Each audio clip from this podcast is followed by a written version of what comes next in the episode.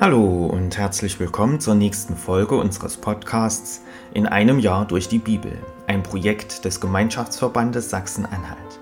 Schön, dass Sie auch heute wieder mit dabei sind. Heute ist Freitag, der 17. November. Wer hat heute Geburtstag? Zum Beispiel der amerikanische Regisseur, Drehbuchautor und Filmproduzent Martin Scorsese. Einer seiner erfolgreichsten Filme war The Wolf of Wall Street aus dem Jahr 2013. Martin Scorsese wurde am 17. November 1942 geboren. Er wird heute also 81 Jahre alt. Herzlichen Glückwunsch. Was ist in der Geschichte an diesem Tag passiert? 17. November im Jahr 1800.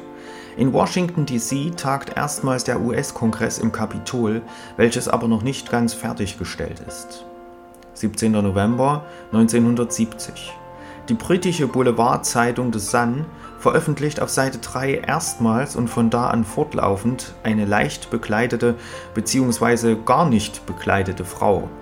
Dies führt zu einer Auflagensteigerung des Blattes um 40% 17. November 1976.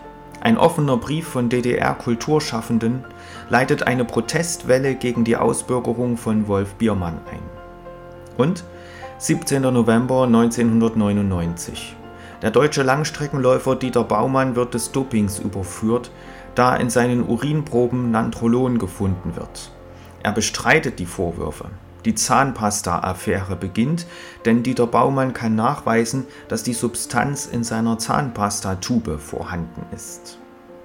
Ich lese uns die Losung für den heutigen Tag vor. Sie steht bei Jesaja 55, Vers 8.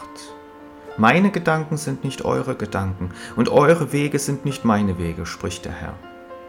Der Lehrtext aus 1. Korinther 1, Vers 25.